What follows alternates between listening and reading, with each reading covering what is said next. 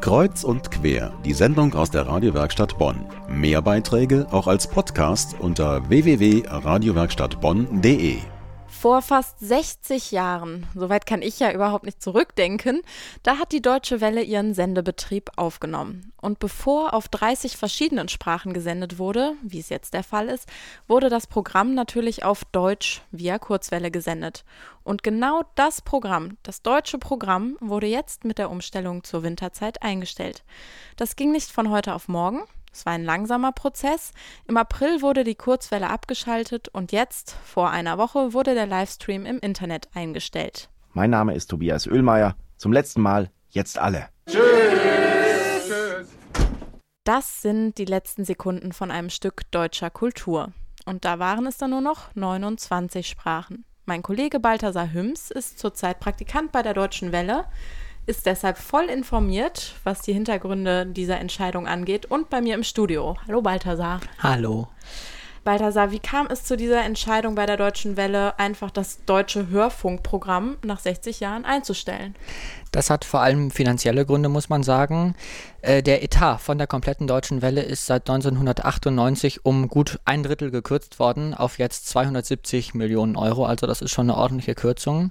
Und äh, dazu kommt noch, dass die Übertragung per Kurzwelle ziemlich teuer ist. Ähm, und dann auch nochmal dazu, dass das wirklich kaum Leute hören. Das hat eine Marktforschung, also eine Umfrage von der Deutschen Welle ergeben.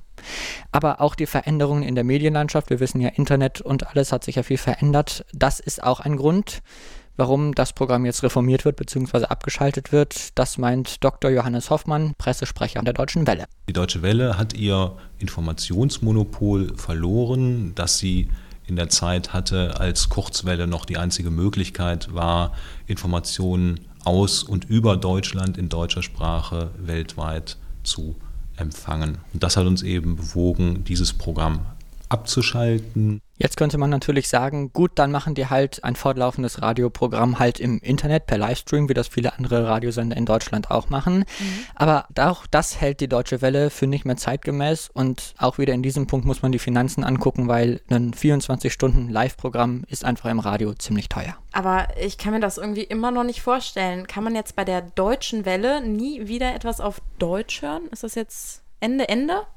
Nee, Ende, Ende ist es noch nicht. Es gibt weiterhin Podcasts auf der Internetseite. Das ist aber mehr so als Begleiterscheinung zu den Online-Artikeln. Da gibt es dann einfach so ganz normale Printartikel im Internet, wie man die halt kennt. Und dann dabei sind dann halt gegebenenfalls noch Audiobeiträge, Radiobeiträge.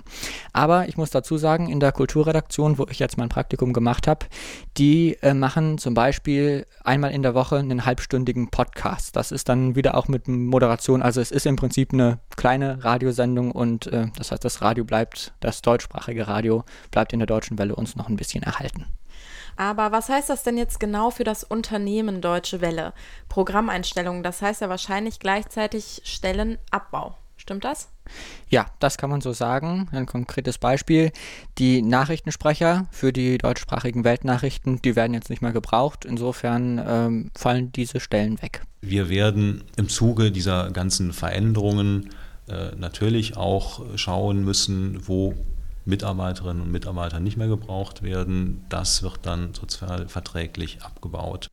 Laut Hoffmann sollen Mitarbeiter im dreistelligen Bereich eingespart werden und äh, nach meinem Eindruck, den ich jetzt bei dem Praktikum äh, in der Deutschen Welle hatte, würde ich sagen, dass es eine höhere dreistellige Zahl sein wird an Stellen, die dann abgebaut werden. Das sind keine rosigen Aussichten. Mein Kollege Balthasar Hüms war bei mir im Studio mit Hintergrundinformationen rund um die Einstellung des deutschsprachigen Programms bei der Deutschen Welle.